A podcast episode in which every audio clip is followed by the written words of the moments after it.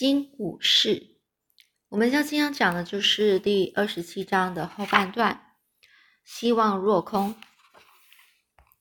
万次郎心想，这些日本渔夫一定听得懂他说的一些话，于是努力以最流利的这个日语呢，慢慢清楚的说：“你们可以带我一起走吗？”而这些渔夫们往后退，很明显正提防着万次郎，要求这些渔要求他们，这要求这些日本渔夫。带万次郎走，是不是过分的些呢？万次郎看得出这些日本渔夫啊是很害怕，怕自己的生命可能会受到威胁。万次郎就说：“还是你们愿意帮我捎封信？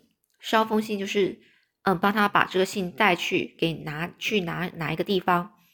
他说：“呃，帮我把信，呃，给我的母亲，可以吗？”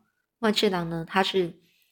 边说着，边拿着掏掏出那个他的长口袋、长裤的口袋，然后找信。那渔夫们看到他这个动作，每个人第一次就会惊呼声啊，就有点惊讶。他这么惊讶的声的声音，让这个万次郎想起他自己第一次看到口袋的那个样子。万次郎就把信呢，就就拿给渔夫，这些日本渔夫哦，但是。那些他们呐是瞪着这个信封的样子，好像里面装的是毒药。万次郎就说：“只是一封很简单的信，给我的母亲。信上只写着我还活着。”而万次郎再次递拿出这个信封，但是却没有人要伸手收下，没有人愿意帮他。万次郎又说：“很抱歉，很抱歉，拜托你们。”万次郎明白他们不想替他传信。因为呢，这些日本渔民啊，已经把这个船帆啊给拉起，掌着舵，然后划划着桨。日本渔夫离开了，就带着万次郎的心，航向他脑海中的那个灰暗群岛，那个他视为家亮家乡的群岛。好，我们再看一下，继续看第二十八章关头。是什么事情的关头啊？哦，就是我们继续看这个故事哦。这个戴维斯船长现在啊是很生气的看着万次郎，他就说：“万，你是想背叛富兰克林号吗？”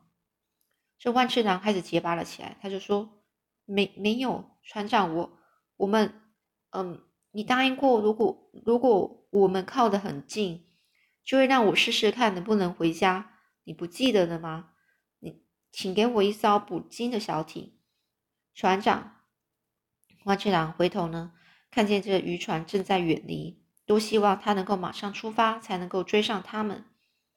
万次郎祈求着说：“我我可以从这里划船。”这时候，这个船长戴维斯船长啊，他就很生气说：“你应该知道，我没有多余的捕鲸小艇。”那万次郎就说。那么就请你派船员跟着我，他们就能够把小艇划回来。这船长又说什么？让我的船员去冒险？要是没了船员，我还能够去哪呢？你以为我能够在没有船员的情况下驾驶这艘船吗？这时候万船就说：“船长，只要几个船员就行了。”戴维斯船长转身离开，然后很生气的说：“太夸张了，不行。”既想偷走我用用上用上好的拍打板打造的捕鲸小艇，尤其现在一块薄木板就涨了整整把百分之三。这船长大吼着，这个手杖敲在甲板上，发出巨大声响。戴维斯呢，重重的踏步离开，说：“想去中国，你自己游过去。”手杖呢，敲打着每一个每一个他经过的东西。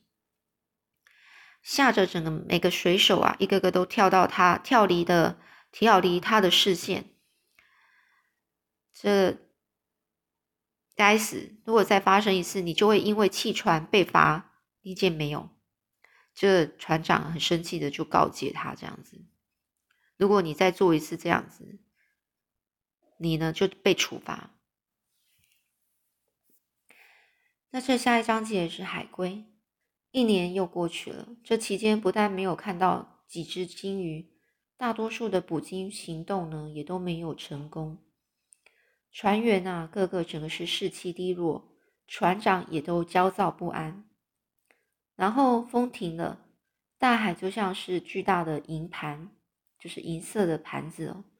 这毒辣的阳光毫不留情的整个在上头闪耀着。日复一日啊，没有一丝微风。船只停住不动，船帆无精打采的挂着。这船员一个个也像船帆一样无精打采。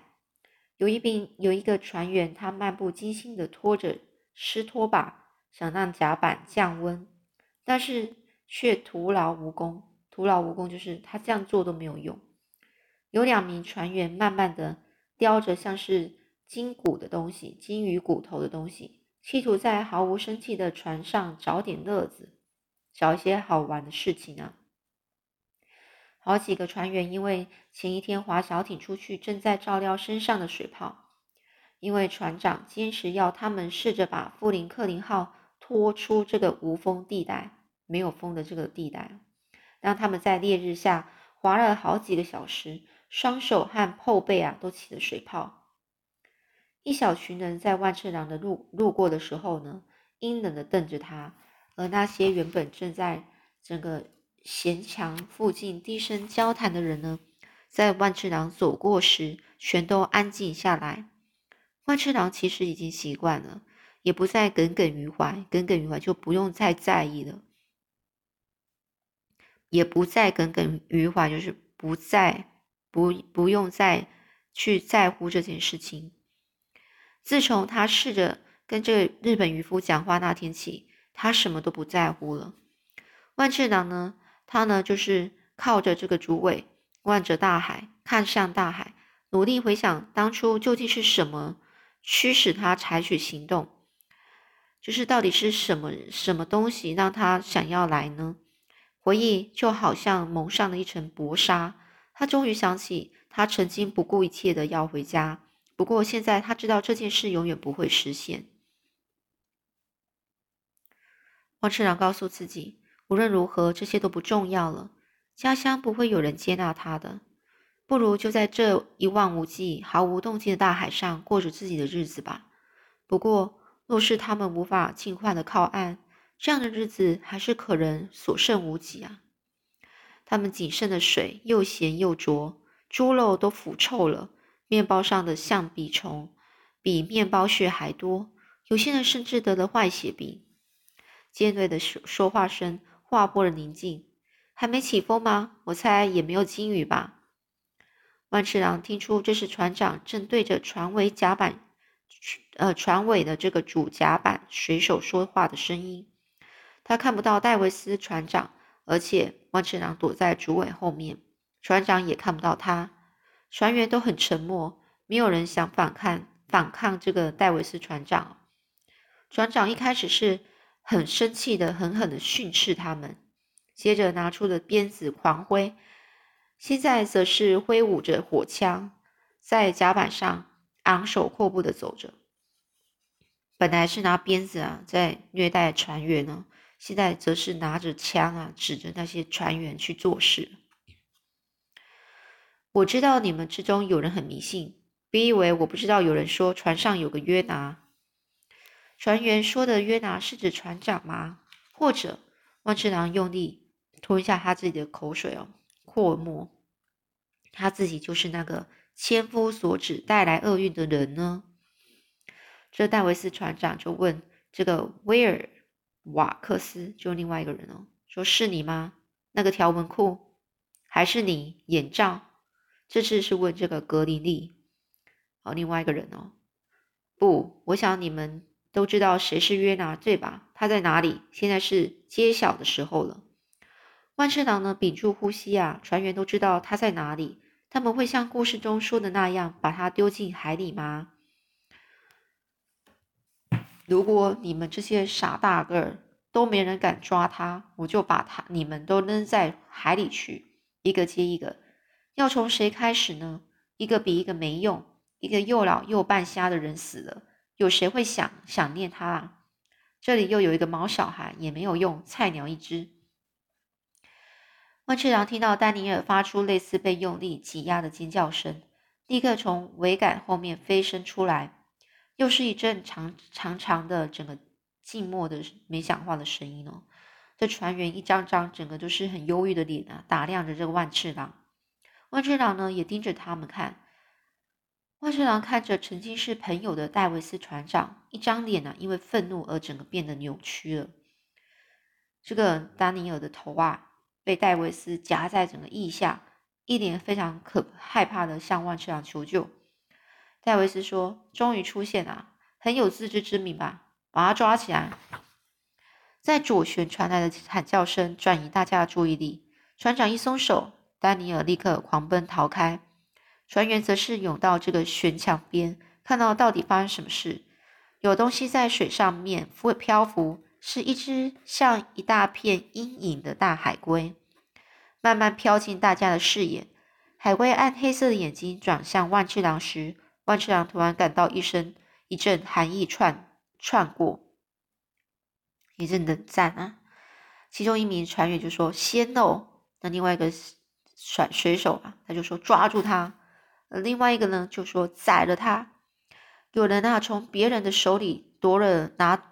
夺了小刀啊，就拿下别人的刀子，扔向海龟。小刀的主人发出了抗议声，小刀打中了海龟的头部，削去了它一块皮。海龟转眼就消失在海里，从伤伤口渗渗出了血，把海水都染成紫色。放下小艇，望字鱼叉。这只海龟呢，以不规格不呃不规则的方式盘旋游开，然后潜入水里。万次郎观察一会儿，接着从腰以他的腰呢抽出小刀，踢掉鞋子，使劲的跳上了栏杆，再跳到水中，下沉再下沉。万次郎呢坠入了浊绿色的海里，他的小刀在前方化开了海水，气泡和海龟的整个鲜血像烟雾一样升起。万次郎一路紧跟在后，万次郎的手一碰到强韧的硬壳。手指立刻弯起来，抓住海龟的一条鳍状肢。他感觉自己被海龟猛然的向前一拉，很惊讶他的力气和速度。当万次郎快速穿越这片蓝绿色大海的时候，每样东西似乎都从他身边消失，气泡呢渗进他的皮肤里，像冰一样的寒冷。他替船长省掉亲自丢下丢他下海的麻烦。不过他不只是往下沉。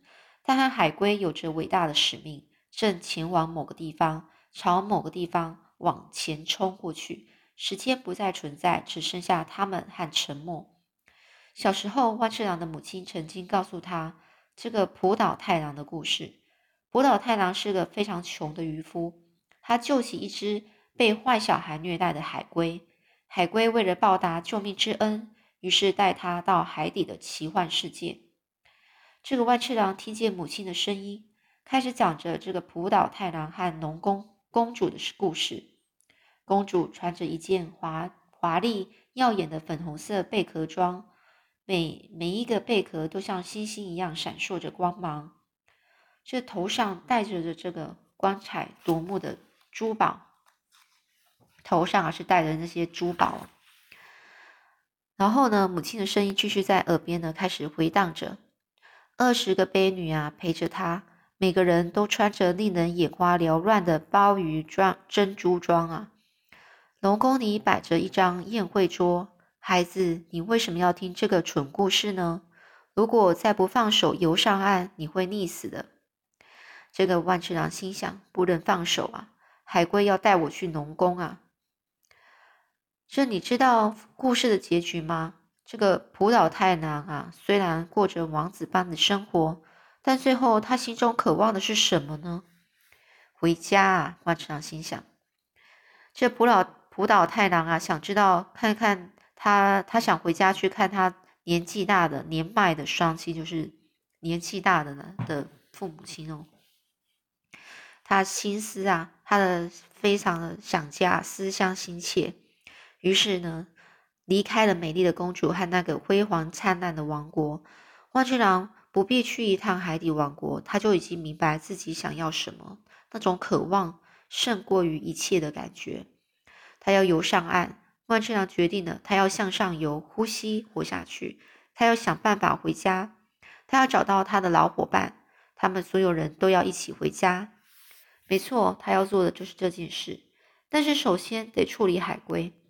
在在鸟他在鸟岛上时，有多少次渴望抓到海上浮沉的海龟呢？五个月内，万次郎只成功抓过一只海龟，而且还是一只小海龟。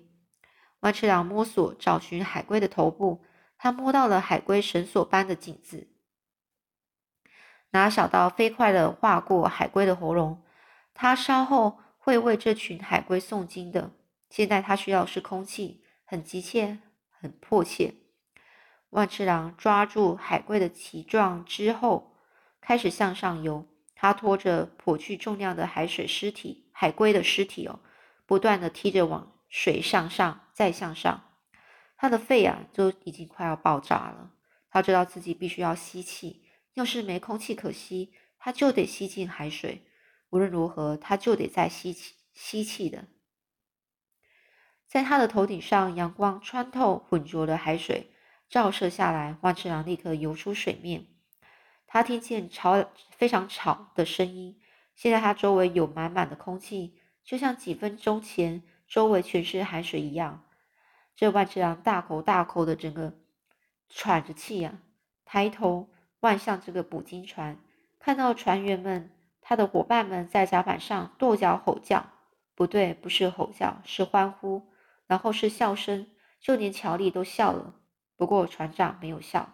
他瞪着万次郎，转身离开。好，我们今天就先讲到这一章节，我们下次再说，到底他后来又会遇上什么样的麻烦呢？好，我们下次再说喽。